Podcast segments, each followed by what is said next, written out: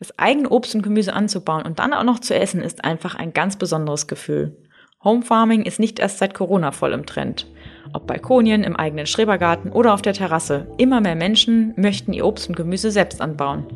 Was man beim Home Farming alles beachten sollte und kann und worauf man bei den Plänen für eigenes Obst und Gemüse achten muss, darum geht es in der heutigen Folge des Utopia Podcasts.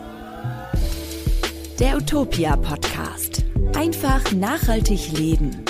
Hi, ich bin die Frenzi aus der Utopia-Redaktion und heute geht es um das Thema Home Farming. Darüber spreche ich mit Tagesschausprecherin, Talkshow-Moderatorin und Reisereporterin Judith Rakers. Bevor wir in die Folge einsteigen, hier aber noch der Hinweis auf den Werbepartner der heutigen Folge. Wie du mit Spaß statt Verzicht zu einer besseren Welt beitragen kannst, damit beschäftigt sich Waschbär seit 1987. Das Sortiment im Shop bietet dir viele kleine Helfer, mit denen du deinen Alltag ökologischer gestalten kannst. Vielleicht findest du unter Naturmode und Schuhen aus natürlichen Materialien über Haushaltswaren und Naturkosmetik bis hin zu Heimtextilien, Möbeln und Artikeln für Kinder dein nächstes Lieblingsteil. Im Gartensortiment findest du neben Samen und Pflanzen auch Tipps und Tricks, wie du im Garten, in der Wohnung oder auf dem Balkon auf den grünen Zweig kommst. Neugierig geworden? Mehr dazu lernst du online in kostenlosen Webinaren, zu denen du dich unter waschbär.de slash Gartenwissen anmelden kannst. Bevor ich mich mit Judith Rakers unterhalte, zuvor noch die Frage aus dem Utopia-Universum, auf die es wie immer am Ende der Folge eine Antwort für euch gibt, nämlich, wie ernähre ich mich am besten saisonal? Jetzt aber mal los mit der Folge. Hallo Frau Rakers, wir freuen uns sehr, dass Sie in der heutigen Folge des Utopia-Podcasts dabei sind. Ich freue mich auch. Hallo. Ähm, dem einen oder anderen sagt Home Farming bestimmt was, aber können Sie all denjenigen, die nicht ganz genau wissen, was dahinter steckt, kurz erklären, worum es dabei eigentlich geht? Ja, das ist ein Begriff, den ich geprägt habe für mein Buch, weil ich mir überlegt habe, wie kriege ich die Themen Gemüseanbau und Hühnerhaltung in ein Schlagwort. Mhm. Und äh, dann habe ich mich entschieden für Home Farming, weil es das, glaube ich, äh, ziemlich deutlich macht. Also ich habe hier zwar nur ein, ein Haus mit großem Garten, aber ich nenne es liebevoll meine kleine Farm. Ich habe immer so zwischen neun und 15 Hühnern äh, hinten im Garten, je nach Habichtangriff, und, äh, und baue mein eigenes Gemüse an und bin damit im Sommer tatsächlich dann Selbstversorger. Super. Jetzt können Sie uns vielleicht erzählen, wie Sie überhaupt zum Home Farming gekommen sind?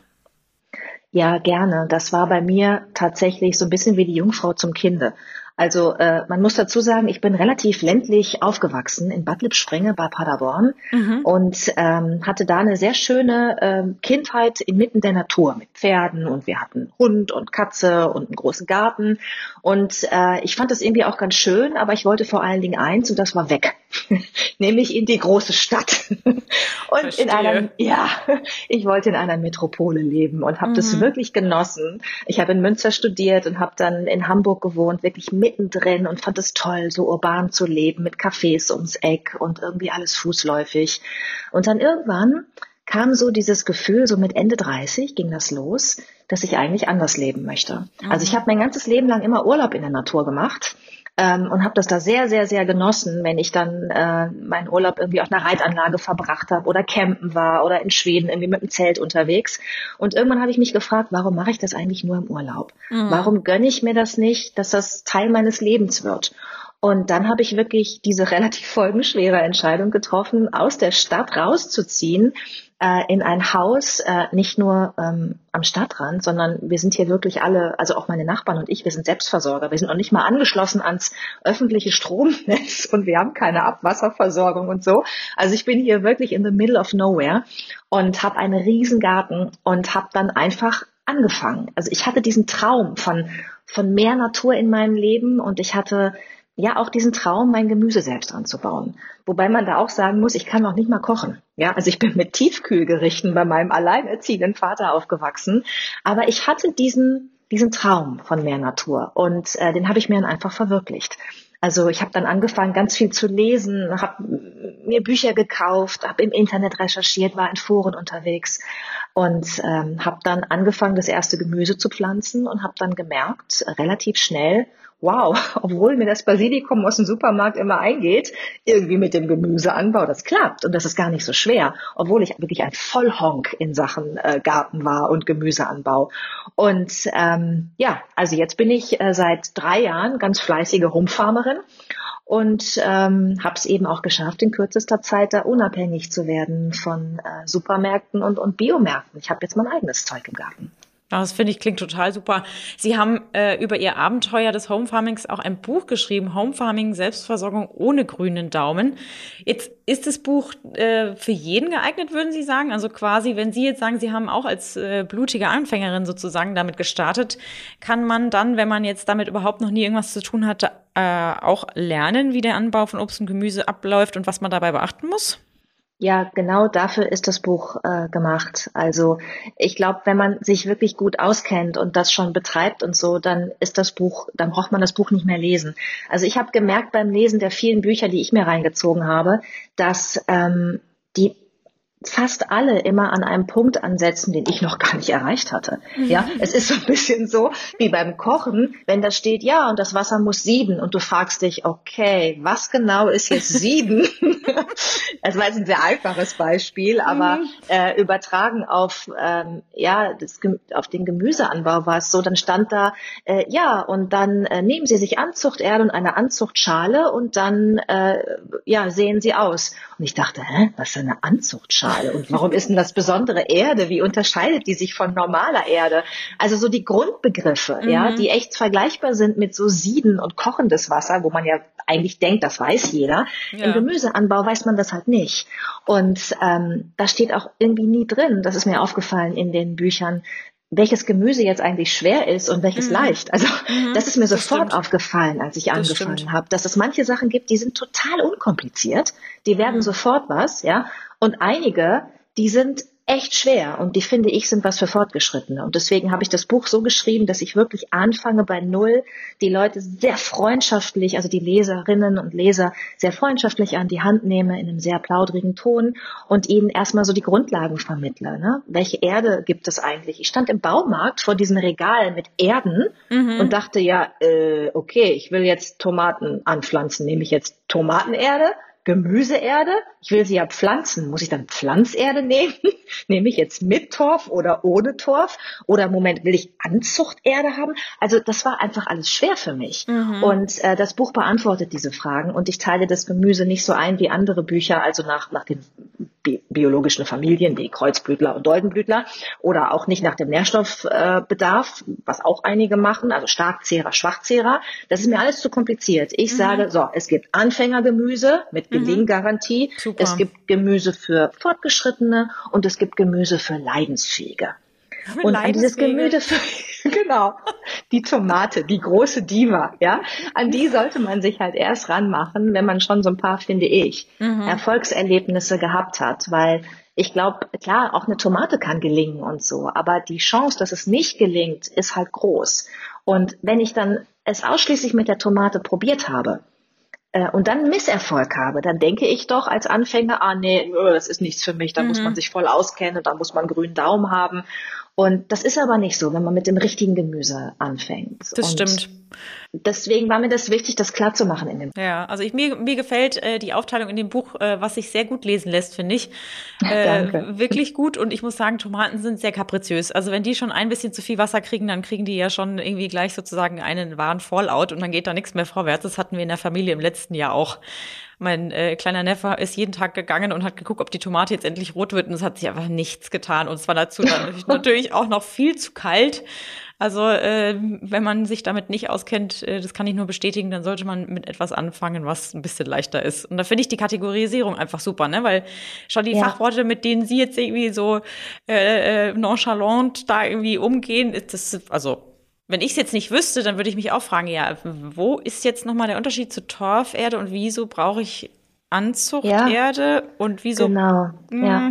Ne, also ist ja, ja, und ich finde, das schreckt ab, wenn man keine ja, Ahnung total. hat. Und das ist so, als wenn du irgendwie Ski fährst und du stehst oben an der schwarzen Piste und denkst so, okay, ja, äh, ist vielleicht gut, erstmal irgendwie auf einem flachen Hügel anzufangen. Und äh, das war, das war auch so meine Strategie äh, mit dem Buch. Und ich habe das Buch, ich wusste ja gar nicht, ob es überhaupt jemand lesen würde. Ich habe wirklich, ich habe wirklich einfach angefangen zu schreiben und habe gedacht, okay, ich mache das Buch jetzt und zwar kompromisslos, ja. Ich mache es genau so, wie ich es gerne gelesen hätte. Dass man eben nicht irgendwie da sieben, acht Werke hat, aus denen man sich da Sachen rauszieht und dann noch irgendwie nach, nachschlagen muss im Internet und so. Und ähm, ich habe mich dann, also es, es war dann eher überraschend für mich, dass ich so viele Rückmeldungen bekommen habe von Leuten, die das schon können. Also die, die, die schon Gemüse anbauen, weil ich immer dachte, die brauchen das Buch ja nicht mehr lesen. Aber die mir dann auch zurückgeschrieben haben, sie haben es gelesen und fanden es toll und haben noch was gelernt und mitgenommen und so. Also äh, das hat mich eher äh, überrascht. Es ist eigentlich wirklich ein Buch für, für Anfänger, die Sehr loslegen schön. wollen. Ja, die einen Traum haben, so wie ich, den sie verwirklichen wollen. Ja. Jetzt ist es ja so, dass immer mehr Menschen eigentlich genau wissen wollen, woher das Essen so kommt, was dann am Ende auf ihrem Teller liegt. Was würden Sie denn Einsteigern oder Anfängern empfehlen, wenn man oder wenn die Leute mit dem Homefarming starten möchten? Außer ihr Buch zu lesen, natürlich. ja, es ist gar nicht, ach, mein Buch ist ja nur Mittel zum Zweck. Also ich würde einfach jedem empfehlen, und das habe ich auch wirklich, das tue ich auf Social Media ganz viel, das tue ich jetzt auch mit dem, mit dem Podcast ganz viel. Mein, mein Motto ist, fangt einfach an. Ja, legt einfach jetzt keine Tomatensamen, ja, um euch nicht zu frustrieren, aber legt einfach Radieschensamen zur richtigen Zeit einfach in die Erde und versucht es mit Salat. Und egal, ob ihr einen Garten habt oder ob ihr nur einen kleinen Balkon habt oder vielleicht noch nicht mal das. Ein helles Fenster reicht, zum Beispiel um Kartoffeln anzubauen. Ja, das habe ich in dem Buch, zeige ich das auch, wie das geht in so einem Sack. Also jeder kann das machen, egal wie alt er ist, egal woher er kommt, egal wie er wohnt. Ein bisschen was lässt sich machen. Klar lässt sich auf großer Fläche mit einem großen Garten mehr machen, als wenn man jetzt nur einen Blumenkasten hat, ja. Aber, aber dieses Gefühl, wenn du deinen eigenen Salat isst, den du selber aus einem Samen vorgezogen hast, das ist einfach unvergleichlich. Und ähm, ja, das lässt einen auch ein ganz anderes Verhältnis zu Lebensmitteln bekommen. Also ich wusste zum Beispiel früher überhaupt nicht, man soll ja immer regional und saisonal einkaufen, ne, wenn man nachhaltig denkt. Und das habe ich schon immer getan und versucht irgendwie ähm, das zu befolgen. Aber ich muss ganz ehrlich zugeben, ich wusste überhaupt nicht, was saisonal ist. Ja, weil äh, Tomaten gibt's ja das ganze Jahr im Biomarkt und im Supermarkt.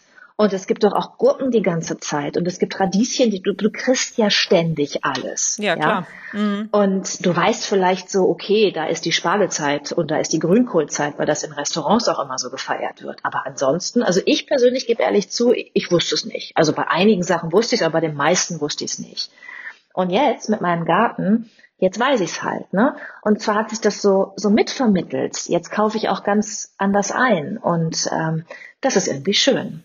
Ja, total. Also ich finde, man wird auf eine ganz gewisse Art und Weise auch sehr dankbar für das, was man dann am, auf dem Teller hat, wenn es ja, aus dem total. eigenen Garten kommt, weil man auch weiß, wie lange das am Ende dann auch insgesamt gedauert hat, bis vom Aussehen bis äh, über das Pflegen bis hin zum Ernten und dann eben äh, auf Essen die Zeit vergangen ist, weil es eben nicht nur heißt, ich steig mal kurz ins Auto, fahre mal schnell einkaufen, hole mir was zu essen und leg mir das dann nach einer Viertelstunde auf den Teller und habe dann eben was ja. im Magen. Ne? Und das ist einfach, glaube ich, auch etwas, was uns heute leider Gottes total verloren gegangen ist, weil vielen Menschen, selbst wenn die Sehnsucht da ist, der Bezug zur Natur halt nicht mehr von Kindesbeinen an gegeben ist.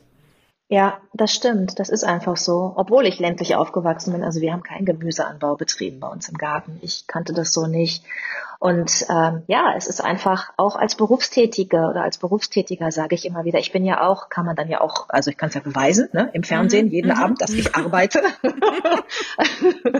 ähm, also ich mache das hier wirklich komplett alleine und das werde ich auch oft gefragt, kann man das überhaupt leisten? Ich habe halt früher immer gedacht, so Selbstversorger, das ist so ein bisschen so komische Spezies von Mensch, ne? Die haben dann so einen Aluhut auf und äh, glauben an den Weltuntergang irgendwie, ja, und bereiten sich darauf vor, aber es ist natürlich Quatsch, ja. Ja, total. Total, äh, ich ja, glaube, dass sich das auch gerade wandelt, ja, mhm. dass man einfach auch mittlerweile sagen kann, ich bin Selbstversorger und das ist okay. Also das, das ist irgendwie modern, das ist cool und das, das lässt sich auch vereinbaren mit einem, mit einem Job, mit einem Vollzeitjob. Total, ja. Also ich muss sogar sagen, ich, ich finde, es ist gerade für berufstätige Menschen, die viel unterwegs sind. Ich drehe ja auch Reportagen, ne? bin dann 10, 14 Tage am Stück weg, bin dann drei Tage wieder da, muss wieder los. Also gerade für berufstätige Menschen finde ich super, wenn die im Garten was anbauen oder auf dem Balkon, weil du hast immer was Frisches zu Hause. Mm, das stimmt. Ich ernähre mich viel gesünder jetzt, weil ich gehe in den Garten und ich habe Salat. Und früher war es so, ich kam irgendwie nach 20 Uhr nach Hause, äh, wieder nichts Frisches, nur noch so irgendwie so halb schlappe Gummimöhren im Kühlschrank. Und äh, ja, jetzt gehe ich hin und ziehe mir die aus der Erde. Und ganz Schön. viel von dem Gemüse ist ja auch so, dass du nicht, nicht den perfekten Erntezeitpunkt abpassen musst. Da gibt's einige Sorten, da musst du halt äh, zur richtigen Stelle da sein. Beschreibe ich auch im Buch. Sonst schmeckt's nicht mehr. Es ist bitter, schießt der Salat, wie auch immer. Oder die ganzen Mirabellen sind weg, weil die Vögel sie aufgefressen haben. Plötzlich innerhalb von drei Tagen ist der ganze Baum leer und du fragst dich so, hä? also es gibt so ein paar zeitsensible Sachen, aber andere Sachen sind halt auch so, dass du, die sind einfach dann da. Mhm. Und zwar den ganzen Sommer. Und du kannst hingehen und kannst sie aus dem Beet nehmen, Möhren zum Beispiel, oder du kannst es lassen und noch ein paar Wochen warten. Und sie schmecken immer toll. Und ähm, ja, deswegen also man merkt ja, ich habe da schon fast was Missionarisches entwickelt. Sie haben, sind auf jeden Fall sehr begeistert. Also Sie sind sehr ja. begeistert, was ich total schön finde. Also es macht Spaß, Ihnen dabei zuzuhören. Da denkt man auch, ich glaube, ich sollte vielleicht irgendwie, ja, auch mal auf meinem Balkon ist ja auch noch ein bisschen Platz. Ja, weil ich wirklich finde, man sollte das mal ausprobieren. Wenn man dann gesagt hat, ach nee, das ist nichts für mich, dann kann man es ja auch lassen. Ne? Aber ja, ja, ich klar. glaube, ganz viele Leute trauen sich an das Thema einfach nicht ran weil sie denken, ach nee, das ist irgendwie was für Leute, die mit Garten und das, also der Wolf-Dieter Stoll zum Beispiel, der mich sehr inspiriert hat, ne, der ist ja auch so der Selbstversorger Papst in Deutschland. Da habe ich immer gedacht, boah, toll, was der macht. Aber schon wie er lebt auf so einem Bergbauernhof und 24-7 ist er Selbstversorger und ist Ethnologe und lange Haare und Dreadlocks. Ich habe immer gedacht, das ist irgendwie auch eine andere Welt so, ja. Da muss man vielleicht auch, der fand nach Mondphasen und da habe ich ihm glaubt an Zwerge im Garten und ich habe immer gedacht, ja, das ist auch vielleicht so eine bestimmte Gruppe so, ja, die sich dem auch so verschreibt, so in ihrem ganzen Lebensstil. Und ich habe gemerkt, so völlig egal, du kannst, egal was du machst beruflich, egal welchen Hintergrund du hast, das Radieschen wächst bei jedem. Ja, das ja? stimmt wenn du es in die richtige Erde legst. Also es ist ja. völlig egal. Ja, das stimmt, ja. Ich glaube, es gibt da halt gerade in der, in dem Bereich, was die Selbstversorgung angeht, viele Leute, die auf eine ganz andere Art und Weise äh, offen sind dem gegenüber. Und das ist für sozusagen für den Mainstream-Menschen einfach auch was Absonderliches, weil es es halt nicht in so einer, einer Vielzahl gibt. Ne? Und ja. das wirkt dann oft, ja, ähm, irgendwie so ein bisschen, jetzt würde ich jetzt nicht sagen, überhaupt nicht abschreckend oder so, aber man betrachtet diese Menschen dann irgendwie seltsam, weil man sie halt einfach so nicht kennt und die Lebensart einfach eine ganz andere ist zu der, die wir in der Großstadt zum Beispiel äh, zelebrieren. Ja, man könnte ja sagen, ach nee, ich habe jetzt irgendwie da meinen Job und so und ich habe jetzt keine Zeit, ich kann mich ja sowieso nicht oder muss man sich ja so gut auskennen und so und man muss auch immer da sein. Das waren so Ideen, die ich früher mhm. hatte, aber mhm. das ist überhaupt nicht so. Ist dem Garten völlig egal, ob du da bist oder nicht, wenn jetzt nicht gerade eine wahnsinnige Dürreperiode ist. Die ja, letzten genau. Sommer waren ja sehr trocken, dann musste man halt ein bisschen wässern. Aber ansonsten versorgt sich der Garten selber. Also du musst halt den Samen da reinlegen in die richtige Erde. Das ist einmal wichtig, das richtige Bett zubereiten. Ne? Und dann legst du den Samen da rein oder ziehst irgendwie zu Hause zur richtigen Zeit ein paar kleine Pflänzchen vor. Und dann passiert ja wirklich alles von alleine. Du musst da nicht dran ziehen, du musst es nicht besprechen, du musst es nicht besingen. es wächst, die Natur will wachsen. Jetzt ist es ja so, Sie haben ja auch gesagt, Sie haben äh, ganz von vorne sozusagen auch als Anfängerin angefangen. Da ist Ihnen ja sicherlich auch das eine oder andere Malheur unterlaufen. Haben Sie sich denn dann Hilfe gesucht oder haben Sie sich einfach äh, irgendwie weiter eingelesen und äh, unverdrossen weiter probiert, bis es dann irgendwann geklappt hat? Ja, ich habe äh, ich habe also beides. Ich habe äh, auf jeden Fall unverdrossen weitergemacht, weil ich so schnell nicht aufgebe. und mein, mein Glück war, dass ich halt, ich wusste ja noch gar nicht, dass es Anfängergemüse gibt und Gemüse für Fortgeschrittene. Ich habe einfach alles gepflanzt und habe dann beim also während des praktischen Erlebens festgestellt, ah, okay, es gibt Sachen, die sind einfach und es gibt Sachen, die sind schwer. Mhm. Und wenn dann von den schweren Sachen was nicht funktioniert hat, dann konnte ich mich ja trösten mit den Sachen, die was geworden sind. Das war schon mal eine Sache. Und äh, wenn ich dann zum Beispiel das erste Mal bei der Tomate diese Krautfäule, als ich die erlebt habe und dachte, was ist denn das jetzt? Das habe ich wochenlang an diesen Tomaten rumgezüchtet und immer pikiert und, und irgendwie ausgegeizt und mit alles habe ich gemacht, ja. Und jetzt wird die braun und vertrocknet, obwohl ich sie gegossen habe. Was ist das? Und in solchen Momenten bin ich immer in meine Bücher, viel ins Internet gegangen, war so auf Foren unterwegs und habe einfach geguckt, was machen andere, habe dann gelernt, ah, okay, das ist Krautfäule. und oh auch der beste Gärtner äh, kann davon betroffen sein. Und ja, also ich, ich habe einfach dann viele Dinge beim Ausprobieren gelernt. Und ich muss sagen, das macht auch Spaß. Und wenn man so ein bisschen über sich selber lachen kann, dann äh, sind das auch Erlebnisse, die, die irgendwie, an die man auch gerne zurückdenkt. Ich weiß noch, wie ich mir, ich habe ja auch in meinem Leben noch nie Marmelade eingemacht früher, ne, weil ich kann ja nicht kochen. Ich musste wirklich erstmal nachlesen, wie macht man Marmelade. Ich wusste es nicht. Ähm, und wie geht das hier einmachen? Muss man jetzt ein Schraubverschlussglas oder so eins mit so einem Gummiring? Wo ist denn da der Unterschied? Also diese ganzen Sachen, die waren mir nicht klar. Im Buch habe ich das deswegen alles geschrieben, weil ich immer gedacht habe, vielleicht gibt es ja auch noch andere da draußen, denen das nicht klar ist. Ach, ganz ja? viele bestimmt. Äh, ja, offensichtlich, weil das Buch haben ja viele Leute gekauft. Mhm. Ähm, ich habe ähm, ich habe diesen Mirabellenbaum da draußen und im ersten Jahr habe ich gar nicht gewusst, dass es ein Mirabellenbaum ist. Erst als die Früchte unten am Boden lagen, habe ich hochgeguckt und gedacht, oh, ist ja irre, da hängen ja die Mirabellen im Garten meiner Oma, die waren wesentlich größer. Das waren so kleinere hier eher in meinem Garten. Ein Riesenbaum. Und dann habe ich gedacht, oh, ein bisschen Marmelade habe ich dann gemacht, habe ich dann recherchiert, wie macht man das und habe irgendwie sechs, sieben Gläser Marmelade gemacht. Und hatte mir dann vorgenommen, im nächsten Jahr wird das Thema ganz groß aufgezogen. Ja, da werde ich, also da habe ich mir dann so einen, so einen Einkochautomaten gekauft und habe dann irgendwie 40 Gläser und so, weil dieser Baum ist echt riesig und ich hatte nur einen Zweig abgeerntet. Und dann hatte ich dieses ganze Equipment, eine Entkernungsmaschine, du lieber Gott, ja, eine manuelle. Mhm. Ja, also ich habe richtig gedacht, so jetzt hier im großen Stil, ne, mache ich das jetzt, weil die auch weggingen wie warme Semmel, meine Mirabellenmarmelade. Diese sechs Gläser, äh, ja, hätte Vorbestellung im Freundeskreis und Familienkreis.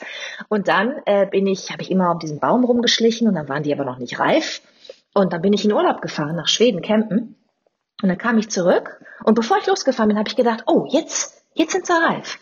Wenn ich in zwölf Tagen wieder da bin, dann muss ich die ernten und die Marmelade machen. Als ich nach zwölf Tagen zurückkam, war keine einzige Mirabelle mehr am Baum. Es lag auch keine am Boden. Ich weiß nicht, also entweder die alle haben sich in Luft aufgelöst, nee, irgendwie die Vögel oder ich weiß es nicht. Es waren einfach keine mehr da. Und ich stand da mit meinem Equipment Ach, für, ich glaube, 130 Euro und habe gedacht, na super ja, äh, dieses Jahr äh, war ich dann schneller und dieses Jahr sind tatsächlich äh, 40 Gläser Mirabellenmarmelade. Äh, äh, ja, also man lernt aus seinen Fehlern, mhm. will ich damit sagen. Das und ich aber auch das Schöne daran. Ja. Mhm.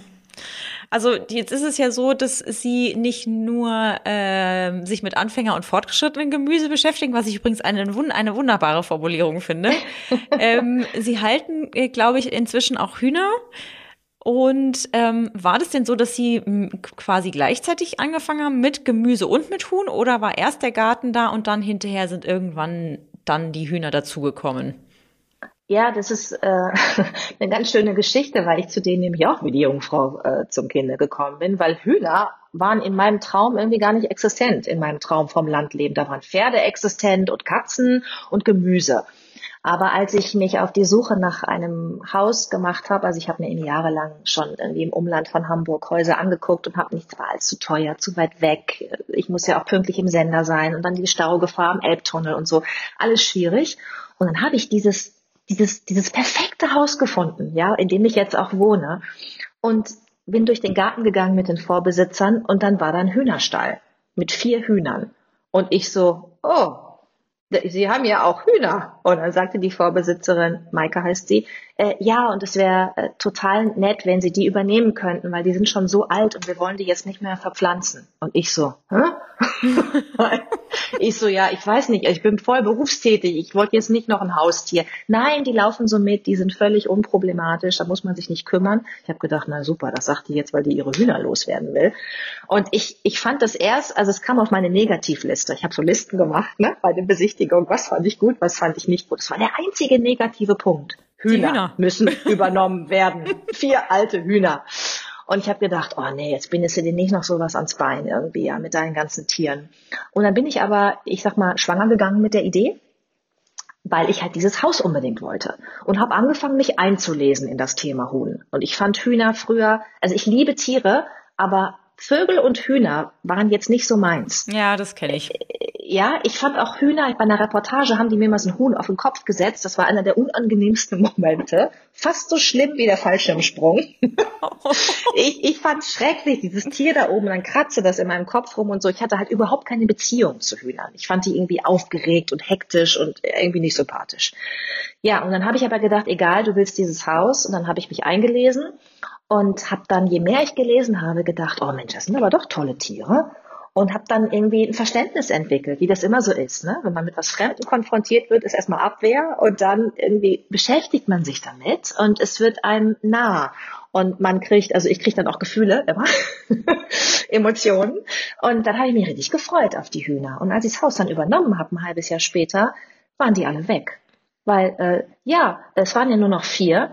Ähm, Drei waren gestorben an Altersschwäche, hatte sie ja auch gesagt. Die leben nicht mehr lange, die sind schon alt, wir wollen die nicht mehr verpflanzen. Und das letzte haben sie dann zu einem Bauern gegeben, weil das sind ja äh, Gruppentiere, die ja, kannst klar. du nicht alleine halten, das ist Tierquälerei. Ja. Und das haben sie dann wirklich abgegeben.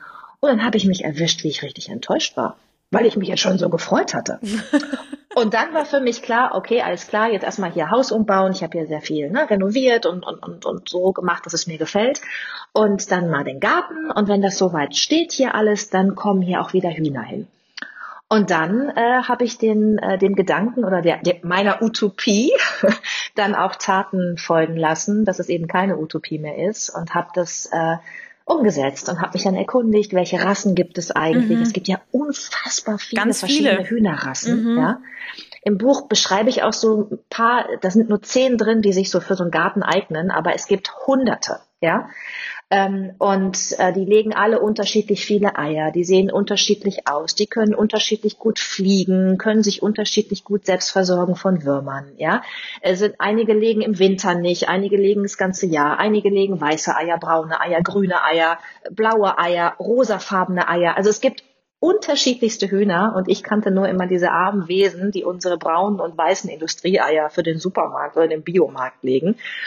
Und äh, dann habe ich mir halt eine sehr robuste Rasse ausgesucht, die auch hier mit der Feuchtigkeit gut klarkommt in Hamburg und auch mit den kalten Wintern, weil es gibt auch Hühner, die kriegen dann Schnupfen, weil sie für unsere weil sie für unsere Gefilde gar nicht äh, gezüchtet gemacht wurden, sind. gemacht mhm. wurden, ja. Mhm. Und habe mich dann für Dresdner Hühner entschieden und habe dann halt ja, einen Züchter recherchiert und angeschrieben, ob ich bei ihm halt Hühner erwerben kann. Und der sagte dann, ja, ich kann kommen, ne? Und dann bin ich dahin zu so einem alten Hamburger am Deich und hab mir halt vier Hühner äh, geholt. Und der hat mir dann noch einen Hahn aufgeschwatzt. Den wollte ich erst gar nicht. Äh, und den liebe ich jetzt aber heiß und ähnlich. Er heißt Giovanni wie mein äh, Kollege von der von der Talkshow 3 nach 9. Ich hab's fast vermutet. und äh, ja, ich habe also ich, ich liebe diese Hühner. Ja, ich bin äh, ich bin so ein Fan geworden. Die die leben jetzt bei mir im Garten und ich musste jetzt wirklich viel tun, um sie zu schützen vor dem Habicht, weil der hat mir wirklich mehrere Tiere hier, also insgesamt sieben Tiere äh, weggeholt und getötet äh, weil ich wohne hier am Naturschutzgebiet und die stehen ja auch unter Naturschutz, Habichte. Ich würde ja sonst vielleicht mal mit einer Ravioli-Dose nach dem werfen, aber mhm. mhm. darf man halt nicht. Ja.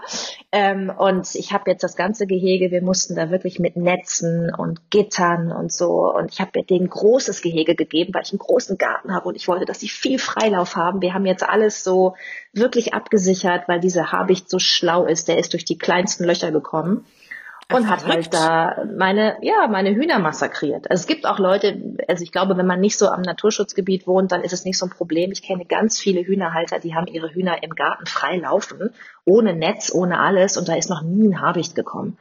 Aber meiner hier, der hat halt dann gewusst, wo ist hier der Candy Shop? Ja, genau. Ja? Mhm. Dann ist der alle zwei Wochen gekommen und äh, hat sich hier ein Huhn geholt. Und ist äh, der dann quasi nicht nur aus dem Flug, sondern äh, direkt auch, also weiß ich, am Boden entlang laufend oder wie muss man sich das vorstellen? Das finde ich ja krass. Ja, ich habe das äh, auch nicht gewusst. Also es gibt ja viele Greifvögel, ich kannte das irgendwie so, weiß nicht, meine Allgemeinbildung sagte mir, die sehen unten was, dann fliegen die, machen die so eine Art Sturzflug, packen sich das und heben wieder ab. Das war so meine Vorstellung von einem Greifvogel. Aber das ist nicht so. Der Habicht, habe ich gelernt, ist ein, ein Ansitzjäger. Das heißt, er setzt sich einfach auf die Tanne neben dem Hühnergehege und guckt, bis ein Huhn kommt, bis sich ein Huhn wieder raustraut, weil Ach die so. sind ja, gehen ja erstmal in Deckung. Die haben mhm. auch sehr viele Plätze in meinem Gehege, wo sie sich äh, schützend in Deckung begeben können. Mhm. Der wartet dann einfach anderthalb Stunden. Das ist ja und schlau. Dann kommt eins raus und dann stürzt er sich drauf. Und ich habe mit eigenen Augen gesehen, dass er auch am Stall, nachdem wir den so gesichert hatten mit so Stabmattenzaun richtig, im Teilbereich, auch wegen der Vogelgrippe mussten wir die so einkasernieren zwischendurch, da ist er am Boden entlang gehüpft und ist mit seinem gesamten Körpergewicht, und das war ein Riesentier, immer gegen die Stabmatte gesprungen. um das Gitter einzudrücken. Ich habe gedacht, ich sehe nicht richtig. Ja, aber äh, da kann man nicht mehr ran. Also wir haben die Hühner jetzt safe gemacht. Da erlebt man so richtige Abenteuer, ne? wenn man sich auf solches Terrain hervorwagt. Wenn man dann auch, noch, also ich denke auch selbst nach Jahren äh, der Tier- oder der Garten, äh, der Gartennutzung wird man immer noch irgendwelche neuen Sachen lernen, die man vorher noch nie irgendwie gesehen oder äh, so erlebt hat. Total. Jeden Tag passieren hier Sachen, wo ich, wo ich lachen muss, wo ich schmunzeln muss, äh, wo ich was dazu lerne, wo ich auch mal fluche und auch mal kurz verzweifelt bin. Ja, also klar ist es traurig, so ein totes Tier im, im Gehege äh, liegen zu haben. Ähm, aber äh, es gibt die, also die schönen Momente, die überwiegen ganz, ganz klar. Also das ist wirklich, ich habe zum Beispiel auch, äh, ich lasse meine Hühner auch brüten mhm. wenn sie wollen. Mhm. Das heißt, ich esse wirklich nur die Eier, die übrig sind. Das wissen ja auch viele gar nicht, dass Hühner immer ein Ei legen, egal ob ein Hahn dabei ist oder nicht. Das wusste ich, also ich habe mir dann die Gedanken drüber gemacht, war mir auch nicht so klar. Und äh, ich kriege das Feedback, weil in dem Buch auch so viel drin steht, so an, an so Grundwissen zum Thema Hühner. Ne? Wann legen die eigentlich ein Ei? Brauchen die dafür einen Hahn? Äh, muss man die denen wegnehmen und so. Äh, ich habe ja sehr viel Feedback bekommen zu diesem Buch und da haben mir auch ganz viele geschrieben, dass ihnen das einfach gar nicht klar war, ne? dass man zum Beispiel keinen Hahn braucht, um Eier zu haben. Und äh, viele haben dann gesagt, ja, aber dann nimmst du denen die Eier immer weg. Habe ich gesagt, nee, wenn die nicht in Brutlaune sind und manche Hühnerrassen kommen in ihrem ganzen Leben nie in Brutlaune, die brauchen immer Ammenhühner, weil die die brüten einfach nicht, die wollen nicht Mama werden, ja. Ähm, wenn du, wenn, wenn du dann die Eier nicht nimmst, die sie übrig lassen im Nest, weil sie halt quasi jeden zweiten, dritten Tag eins legen, dann, ja, dann verschimmeln die da halt, ne? Dann kommt halt mhm. irgendein anderes Tier, eine Ratte oder Marder und so mhm. holt sich die. Aber du kannst die wirklich essen, weil die sind übrig. Mhm. Äh, wenn du das so hast, also wenn du selbst die Kontrolle hast, ne? Ich habe einen Hahn und das sind befruchtete Eier ähm, und äh, wenn die Hühner brüten möchten, dann lasse ich sie brüten. Ich hatte hier schon wirklich süßeste Küken, habe ich auch auf Social Media immer gepostet und so. Also ganz, ganz niedliche kleine Flauschbälle rennen hier im Sommer immer über die Wiese. Das ist so schön, das mit anzusehen, aber das, was nicht ausgebrütet werden soll, das, das esse ich dann halt. Das landet dann auch mal auf den Teller. Ja, klar. Ja. Jetzt haben Sie Ach, eine Sache muss ich unbedingt, das wissen ja. so viele nicht und das finde ich so interessant. Ein Ei, ne, so aus meinem Hühnerstall ein befruchtetes, das kann ich zehn Tage in meine Küche legen und dann immer noch, wenn einer anfängt zu brüten, sagen, ach, ich gebe es doch der Henne zurück. Und dann kann immer noch ein Küken rausschlüpfen. Obwohl es zehn Tage bei mir auf der Arbeitsplatte gelegen hat. Das ist dann das, wahrscheinlich also schön warm. Nee, ist, das, ist, das ist eben der Trugschluss. Ich habe auch gedacht, die Henne muss halt, wenn es rauskommt aus ihr, das Ei, dann muss sie sich direkt draufsetzen, sonst wird das nichts. Das ist aber nicht so. Bis zu zehn Tage sammeln die auch selber in ihrem Nest, damit sie halt auch so zehn so. Eier zusammen haben. Mhm. Dann legen auch die, die, die, die Geschwisterhennen, äh, also die, die Freundinnen dann aus der Truppe noch ein paar Eier rein. Und erst wenn so acht bis zehn Eier da sind, beginnt die erst so richtig zu brüten. Und deswegen hat die Natur das so vorgesehen, dass ein Ei, auch ohne dass es warm ist, einfach also zehn Tage lang mhm. ausbrütfähig Verrückt. ist. Sehen Sie? Ja, das sind so Sachen, die wusste ich nicht. Ja, also ich wusste das jetzt nicht. Ich habe das jetzt, jetzt habe ich auch wieder was Neues gelernt. Das finde ich, find ich super. Also das, aber die Natur ist halt auch recht schlau angelegt. Ne? Also das äh, ist ja nicht so, ich glaube, es gibt äh, durchaus viele Leute, die würden hier wahrscheinlich ein Ei, was einen Tag draußen gelegen hat, wegwerfen. Ja, richtig. Ja. Ähm, jetzt haben Sie in Ihrem äh, Buch ja äh, oder geben Sie ja viele Tipps, welches Obst und Gemüse sich auch zum Einmachen eignet und äh, erklären auch, wie das funktioniert. Ähm, dadurch, dass Sie ja relativ viel ähm, im Selbstversorgertum anbauen und sich auch teilweise so ernähren, dass Sie wahrscheinlich gar nicht mehr einkaufen gehen müssten, hat sich denn Ihr eigenes Konsumverhalten verändert, seitdem Sie sozusagen als Selbstversorgerin und Homefarmerin wirklich tätig sind und es auch äh, einfach Ernte bringt, wo man von leben und essen kann? Ja, total. Also es ist, ich sage immer, auch bei mir wächst das Waschmittel nicht an den Bäumen. Ne? Also ich bin natürlich nicht Selbstversorger in dem Sinne, dass ich nie wieder einen, einen Supermarkt betreten muss. Mm, das ist natürlich ja, Quatsch. Ja, ja? klar. Mm. Und ich bin zum Beispiel auch jemand, ich kaufe mir auch im Winter, kaufe ich mir dann halt die Tomaten aus den Gewächshäusern, weil ich möchte auch gerne im Winter, da wachsen bei mir dann keine, ne? bei keinem im Garten wachsen dann welche. Äh, dann mache ich das auch. Aber wenn ich, wenn, also wenn mein Garten Tomaten hat, dann hole ich mir halt keine Tomaten mehr von woanders. Ich habe mir auch keine Eier mehr mhm. gekauft, mhm. ja, bis meine Ja, meine Hühner waren dann irgendwann in der Mauser und dann legen die äh, immer keine. Da habe ich mir mal wieder so ein Zehnerpack Eier gekauft. Ja, und äh, ich achte so sehr darauf, dass die Bruder Brüderküken nicht getötet werden. Es gibt ja Gott sei Dank jetzt auch diese Gesetzesinitiative, ne, dass das nicht mehr passieren darf.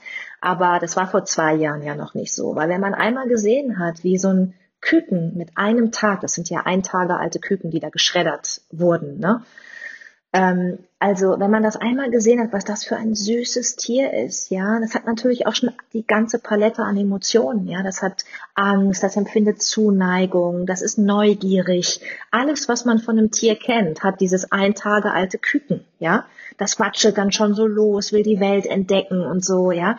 Das, ähm, ja, man bekommt ein anderes, einen völlig anderen auch, Bezug dazu, mhm. ja.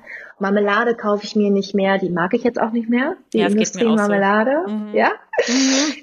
Ich, ich mache auch Holunderblütensirup mittlerweile selber, also weil ich habe hier so ein, wie auch erst später festgestellt, dass das ein Holunderbaum ist. Der sieht ganz schlimm aus. Der sieht aus, als ob der komplett von Pilzen befallen wäre, aber ist er gar nicht, denn die Früchte sind super. Und äh, den benutze ich jetzt und wenn ich mir irgendwie eine Hugo mache oder eine Party habe, dann gibt's halt den mit meinem eigenen Holunderblütensirup, ja.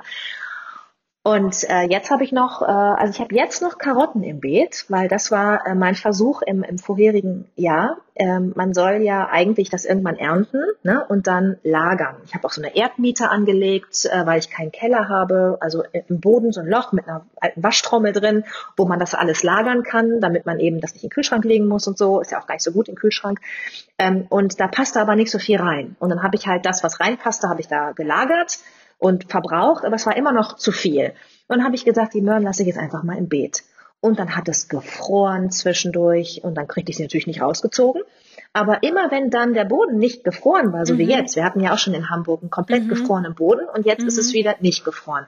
Ich gehe jetzt hin und hole mir die, die Karotten raus und die schmecken die schmecken immer noch so gut wie im Supermarkt. Also das habe ich jetzt auch gelernt, das habe ich auch in keinem Buch gelesen, ne, dass man die einfach drin lassen kann. Ich habe die den ganzen Winter drin gelassen und habe die im nächsten Frühjahr noch gegessen, weil meine neuen Möhren noch nicht so weit waren. Die schmecken dann im Frühjahr drauf, nicht mehr ganz so toll, ja, ja, aber wenn man sich damit irgendwie ein, Smoothie macht oder so oder das, das, das presst irgendwie, ist es immer noch super. Und ähm, ich glaube, wahrscheinlich am Ende auch besser, als wenn es eine Möhre ist, die wieder mit irgendeinem LKW von irgendeinem Feld in Fall. irgendeinem Super- oder Biomarkt gekarrt wurde, ja. weil das äh, irgendwie, äh, ja, CO2 habe ich schon mal gespart. Ja. So. Würden Sie, wenn Sie äh, zurückblicken, äh, das Abenteuer Homefarming heute genau wieder so angehen, wie Sie es gemacht haben, oder würden Sie irgendwas anders machen? Ich würde es genauso wieder machen. Das finde ich, ich hätte, gut. ich wäre nur einen Tag später in den Schwedenurlaub gefahren, hätte die Mirabellen noch geerntet. Ich wüsste tatsächlich jetzt auch gerne, wer die gemobst hat, muss ich ganz ehrlich sagen, weil so einen ganzen Baum abzuernten, selbst für Vögel, also ist es ja schon so, dass auch bei Kirschbäumen ist es ja auch häufigerweise so, dass man, wenn man da den rechten Moment verpasst, dann guckt man auch sowas von dermaßen in die Röhre, aber mal wenigstens so eine Kirsche oder drei, vier die irgendwie so ein bisschen unter Blättern versteckt sind, die lassen sie ja dann manchmal noch übrig, aber tatsächlich, aber vielleicht müsste man das dann im nächsten Jahr mal beobachten, ob sich da jemand heranschleicht. Ich glaube nicht, nein, das ist ein Riesenbaum. Der ist so groß, dann, also ich habe wirklich lange Leitern und kann nur den unteren Teil abernten. Äh, vielleicht ist, hört ja jemand diesen Podcast und kann mir dieses Mysterium erklären. Es waren einfach, es war, waren auch keine halb angefressenen, wie man das ja so das kennt, nach einem Apfelbaum komisch. oder so, ja. dass auch ein halber Apfel da hängt. Die waren einfach weg. Als ob sie jemand weggezaubert hätte. Ich verstehe es nicht. Gibt es denn für Ihr Land oder für Ihren Garten und Ihr, Ihr Gemüse ähm, schon Pläne fürs kommende Frühjahr? Beziehungsweise sind Sie, sind Sie, würden Sie sagen, jetzt schon vollkommen im fortgeschrittenen Gemüsestadium angekommen oder, oder ähm, probieren Sie auch irgendwie noch was Neues aus dieses Jahr? Ähm, also ich glaube, ich mache das ja jetzt dann, äh, ist das schon das vierte Jahr oder das dritte Jahr? Das vierte, glaube ich, ja. Ähm, ich, also ich weiß jetzt bei vielen Dingen, wie es läuft, mhm. ne, weil ich das einfach jetzt schon ein paar Mal gemacht habe. Und ich habe äh, meine Versuche auch so ein bisschen erweitert. Also ich habe letztes Jahr zum Beispiel, nachdem es vorletztes Jahr dann erstmals mit den Tomaten geklappt hat, im ersten Jahr hat es nicht geklappt. Im zweiten Jahr hat super geklappt. Im dritten Jahr habe ich mich dann, also letztes Jahr habe ich mich dann getraut, äh, so seltene Sorten anzupflanzen. Also das, ähm, da kann man auch nochmal, wenn man, wenn man sich dafür interessiert, mal einmal gucken bei mir auf Instagram und dann so ein bisschen zurückscrollen in den Sommer. Da habe ich ganz viele Fotos veröffentlicht von so schwarzen Tomaten, blauen Tomaten, äh, Bordeauxfarbenen mit pinken Streifen. Also einfach auch ganz tolle Sachen, die ich so auch noch nicht gesehen habe im Supermarkt. Und die habe ich dann angebaut. Und ich hatte pinken Mangold, der also sowas von schön. Also mein Problem ist dann immer, dass ich die Sachen dann so schön finde, dann will ich die immer nicht ernten, weil die so hübsch aussehen im Beet. das ist so ein bisschen mein Problem. Manchmal habe ich, ich habe schon auch hier und da mal was Geschossenes gehabt, was ungenießbar war, weil ich einfach immer dachte, ah nee, das ist jetzt für gut. Nee, jetzt nicht einfach so mal eben eine Suppe. Nee, da warte ich jetzt, bis jemand zu Besuch kommt. Also so, so wie Versteh so ein Geschirr ich. für gut. Mhm. Ja, habe ich das immer mhm. irgendwie aufbewahrt und dann war es irgendwann zu spät. Ähm, ich will äh, unbedingt im nächsten Winter zum ersten Mal Wintergemüse machen. Daran habe ich mich noch nicht rangetraut. Also ich hatte im Winter, also schneebedeckt schon Feldsalat. Das hatte ich schon mal ausprobiert, hat auch super funktioniert. Und ich habe meine Himbeeren, äh, die ernte ich noch hier, wenn schon Schnee liegt. Ja, kann man die noch essen. Aber ich habe noch keinen so richtig Winterkohl und so angebaut. Und das will ich jetzt mal ausprobieren im nächsten Winter. Aber jetzt ist ja erstmal der ähm, der Sommer. Also das Tolle kommt ja jetzt und da unser Podcast ja, äh, ja jetzt im Februar ähm, erscheint, kann ich nur alle, die das hören, ermuntern, jetzt loszulegen, weil jetzt, jetzt kann man noch alles machen. Man kann jetzt noch Tomaten vorziehen, äh, wer schon fortgeschritten ist, sonst ne, bitte auch noch ein Radieschen und einen Salat fürs gute Gefühl dazu pflanzen. und äh, man kann die ersten Sachen jetzt zu Hause äh, vorziehen und ähm, äh, wenn man sich das alles nicht zutraut, geht man einfach hin ab Mitte Mai. Äh, nach den Eisheiligen, das ist so Mitte Mai, da ist man echt safe, egal wo man wohnt in Deutschland, also in der Regel, ja, und geht einfach hin und pflanzt Salat, Rucola oder Möhrchen äh, ins Beet draußen oder in einen großen Blumenkasten. Und es wird funktionieren. Super. Was würden Sie denn sagen, ist Ihr schönstes Erlebnis als Homefarmerin in Ihrem eigenen Garten bis jetzt gewesen? Ach, es gibt so viele schöne Erlebnisse. Ich kann das gar nicht, ich kann das gar nicht sagen. Ich, ähm, ich ja, mir fallen sofort die Hühner ein und die Küken. Mhm. Mhm. Mir fällt äh, eine schöne Geschichte ein von, von einem Küken. Ich weiß nicht, äh, ob wir die Zeit haben, dass ich die ganz kurz erzählen kann, von Trouble. Ja, klar. Mhm. Ja, also ähm, habe ich auch äh, also im Buch geschrieben, diese Geschichte. Wenn man da reinguckt, sieht man auch die Fotos. Das ist immer so schwierig, wenn man nur drüber redet. Also ähm, Trouble ist ein kleines Küken. Ich habe dann irgendwann zu meinen Dresdner Hühnern noch Barnefelder Hühner angeschafft, weil die angeblich schokoladenbraune Eier legen. Bei mir legen sie ganz normal braune Eier. Dumm gelaufen. Aber es sind schöne schwarze Hühner mit einer ganz schönen weißen Fellzeichnung. Also so weiße, wie so ein Miss Honey-Kleid sieht das aus, ja. Dieses Gefieder. Sehr, sehr schöne Tiere. Und äh, ich hatte halt einfach nur Bruteier mir besorgt, wo Bahnefelder drin sind und habe meine Dresdner Henne die ausbrüten lassen, die in Brutlaune war. Und dann sind wirklich zwei Küken geschlüpft von acht. Das ist immer so, dass immer nur zwei, drei von acht oder vier von zehn. Das ist ne, also äh, normal. Und äh, dann waren die schon zwei Tage alt. Ähm, und am es war immer noch, waren immer nur noch zwei. Und am nächsten Tag kam ich und es war plötzlich ein drittes geschlüpft. Und das ist sehr ungewöhnlich, weil normalerweise schlüpfen die innerhalb von ein paar Stunden. Das heißt, Trouble, so habe ich ihn dann genannt, das kleine Küken, war einfach drei Tage jünger als seine Geschwister. Total außergewöhnlich und auch ein Riesenproblem, weil nach drei Tagen wollten die Geschwister schon los und das Gehege erkunden. Dann geht die Mama los und zeigt denen draußen alles. Trouble war aber noch viel zu klein. Der konnte noch gar nicht richtig laufen. Der musste aber jetzt Schritt halten und hat versucht, da hinterherzukommen. Und es war für mich herzzerreißend, das zu beobachten, wie er immer wieder hingefallen ist, wie er versucht hat, Schritt zu halten. Und so ist halt die Natur. Die Mutter geht mit den starken Küken, ja. Die kümmert sich um die, die gesund und, und stark sind und der Kleine muss halt sehen, wo er bleibt. Und dann ist der Kleine immer zu der falschen Henne gelaufen, hat sich oh denen Gott. angeschlossen, dann wurde er gehackt von der falschen Mama und, also es war wirklich herzzerreißend, ja. Ich wusste auch nicht, was ich machen soll. Ich war kurz davor, den nach Hause, also in mein Wohnzimmer zu holen mit einer Wärmelampe. Und dann ist er auch noch verunglückt, ist die kleine Leiter runtergefallen und saß da fest, kam nicht mehr raus, völlig entkräftet. Also ich habe ihn dann hochgepäppelt mit einer bestimmten, mit so einem bestimmten Kükenstarter, so nenne ich das, also eine Mischung aus Ei und und ähm, Löwenzahn und Brennnessel, habe ihn immer wieder zugefüttert, zugefüttert und aus ihm ist tatsächlich ein eine große, starke Henne geworden. Also es ist ein, es ist ein Mädchen. Trouble, es ist ein Mädchen und lebt immer noch jetzt hier bei mir im, ähm, im Hühnergehege, ist ein ganz kleines bisschen kleiner als die Schwester, aber trotzdem stark und, und gesund Super. und so, ja, mhm. und legt jetzt auch schon eigene Eier. Und wenn ich die sehe, also die kleine Trouble, dann denke ich immer an diese Geschichte zurück. Und ähm, ja, ich würde die nie abgeben, mhm, ja, oder mhm. geschweige denn essen oder so, mhm. weil die ist mir durch diese, ja, durch diesen kleinen Leidensweg unglaublich ans Herz gewachsen. Kann ich total gut nachvollziehen. Also da äh, wird man auch immer wieder da an die auch an die Vergänglichkeit erinnert. Ne? Und es ist einfach so diese ganz besondere Verbindung, die man dann zu Tieren hat. Ich finde, das hört ja nicht damit auf, dass man sie mit Namen versieht, sondern auch, dass man ja mit ihnen lebt, dass man ihnen tagtäglich begegnet und auch sieht, wie sie wachsen und gedeihen, wie sie eben versuchen, äh, Schritt zu halten und so. Das finde ich ganz, kann ich, also wäre ich eins zu eins genau bei ihnen und äh, würde das Leben mit dem Huhn genießen, aber ähm, ich glaube, übers Herz bringen, dass ich es dann tatsächlich esse, selbst wenn es äh, von Alters her irgendwie tot umkippt, könnte ich auch nicht. Also, ja. nee.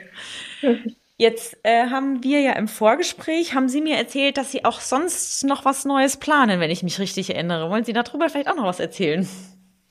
Mein neues Projekt. Das neue Projekt, genau. ja, super gerne. Ich ähm, starte einen Podcast. Mhm. Und zwar am 3. März geht's ja, los. Sehr gut. Ähm, und äh, in dem Podcast geht's auch ums Home Farming. Also auch um diese drei Bereiche, Gemüseanbau, Hühnerhaltung im Garten und dann auch Verarbeitung der Lebensmittel. Was koche ich einfaches daraus? Wie mache ich Marmelade und so? Und zwar immer auf äh, den jeweiligen Zeitraum abgestimmt. Das heißt, äh, wenn es jetzt losgeht im März, dann erfährt man, was kann ich jetzt im März konkret machen. Wer dann erst im August reinschaltet, der erfährt, okay, kann ich jetzt im August noch was pflanzen im Garten? Äh, wenn ja, was? Äh, so dass ich wirklich äh, nochmal die, die Hörerinnen und Hörer da an die Hand nehmen kann. Weil das habe ich auch als Rückmeldung bekommen äh, von, von Lesern des Buches. Die haben dann zwar irgendwie verstanden, wie es geht, aber ich habe jetzt auch gerade auf, auf Instagram äh, Anfang Januar einen Post bekommen von einer ganz stolzen, äh, angehenden Homefarmerin, die mir dann Fotos schickte von ihrer Anzuchtschale, wo sie Tomatensamen reingelegt hatte. Und es war irgendwie der 3. Januar. Und ich habe ihr dann zurückgeschrieben, zu früh, zu früh, weil die keimen zwar, aber auf der Suche nach Licht, weil es ja noch so früh dunkel wird, schießen die komplett in die Höhe und dann ist die Pflanze nicht stark genug. Also man darf auch nicht zu früh anfangen. Es gibt für alles ein bisschen seine Zeit äh, jetzt bei Tomaten. Bei anderen Gemüse kann man sich ein bisschen entspannen und so. Aber wir brauchen, äh, eine Pflanze braucht einfach nicht nur Wasser und Nährstoffe, sie braucht auch Licht. Und deswegen sind wir hier in Deutschland äh, so ein bisschen eingeschränkt. Also wir haben echt so das Sommerhalbjahr und im Frühjahr kann man schon mal so ein bisschen loslegen, auf der Fensterbank zu Hause ein paar kleine Pflanzen vorziehen, damit die schon ein bisschen größer sind, ne, wenn man sie raussetzen kann. Dann ab Mitte Mai, weil da ist dann super safe, kein Bodenfrost mehr und so. Aber so diese, diese Zeitpunktgeschichten, diese Sensibilität dafür, wann kann ich was machen, ähm, das, da versuche ich jetzt mit dem Podcast ein bisschen zu helfen. Also wir wünschen auf jeden Fall ganz viel Glück für den Start und wir werden uns oh, den natürlich danke. auch anhören und wer weiß, vielleicht äh, hören wir uns ja auch noch zu einer zweiten Folge irgendwann mal wieder und dann können Sie vielleicht aus dem Podcast-Universum Ihrerseits auch irgendwelche Sachen berichten. Ja, ich bin, ich bin sehr gespannt, wie das mhm. alles so läuft. Ob das mhm. alles so, äh, so ist, wie ich mir das vorstelle. Ich lege einfach jetzt mal los, wie mit dem Buch. Einfach machen. Das war's schon wieder mit der Folge. Und ähm, zu guter Letzt folgt hier wie immer die Antwort auf die Frage der Woche aus dem Utopia-Universum, nämlich wie ernähre ich mich am einfachsten saisonal? Wie man sich leicht und unkompliziert saisonal ernähren kann, zeigt der Utopia-Saisonkalender. Für jeden Monat gibt es eine bunte, umfassende Übersicht der Obst- und Gemüsesorten, die in dem jeweiligen Monat Saison haben. Zusätzlich findet man mindestens einen Rezeptvorschlag, jeweils passend zum Gemüse des Monats. Oder halt eben auch zum Obst. Insgesamt gibt es im ganzen Kalender, der übrigens alljährlich ist, beziehungsweise den man jedes Jahr wiederverwenden kann, 28 vegetarische oder vegane Rezeptvorschläge, wenn ihr einfach mal nicht wissen solltet, was ihr mit dem Gemüse oder dem Obst des Monats anfangen sollt. Neben Tipps, Do-it-yourself-Anleitungen und köstlichen Ideen findet ihr außerdem Tipps und Tricks rund um das Thema saisonales Essen. Den Ursaisonkalender gibt es auch als praktisches Plakat. Den Link dazu packen wir euch ebenso wie den zum Saisonkalender in die Show Notes. Und wem das noch nicht genug ist, der kann sich das Anti-Food Waste Poster runterladen oder bestellen. Hier findet ihr eine Übersicht, wie lange Lebensmittel tatsächlich haltbar sind, woran man erkennt, ob Nahrung noch gut ist und wie man die Haltbarkeit sogar verlängern kann. Eine gute Ergänzung also, wenn man sich nicht nur saisonal, sondern auch nachhaltig sinnvoll ernähren möchte. Das war's nun mit der heutigen Folge. Vielen Dank fürs Zuhören. Bevor ihr nun endgültig abschaltet, hier noch die Bitte, abonniert doch gerne unseren Podcast in eurer Podcast-App und gebt uns auch sehr gerne eine Bewertung. Wenn ihr Anregungen, Themen, Ideen oder auch Kritik habt, die ihr loswerden möchtet, schreibt uns gerne an podcast.utopia.de. Wir lesen eure Mails immer alle, auch wenn nicht jeder sofort eine Antwort bekommt. Und wir freuen uns in jedem Fall immer über Post von euch. Nächste Woche geht es hier um das Thema Zero Waste Baby. Regina und Benita von utopia.de versorgen euch darin mit Tipps rund um nachhaltige Windeln, Kleidung, Erstausstattung, Spielzeug, Schnuller und Co. Und bevor ihr jetzt denkt, oh nee, ich habe ja gar keine Kinder, die Folge eignet sich auch für Onkels, Tanten und alle, die Freundinnen mit kleinen Kindern haben zum Beispiel. Also schaltet auch nächsten Freitag wieder ein und seid beim Utopia Podcast dabei. Macht's gut, bis nächste Woche. Der Utopia Podcast. Einfach nachhaltig leben.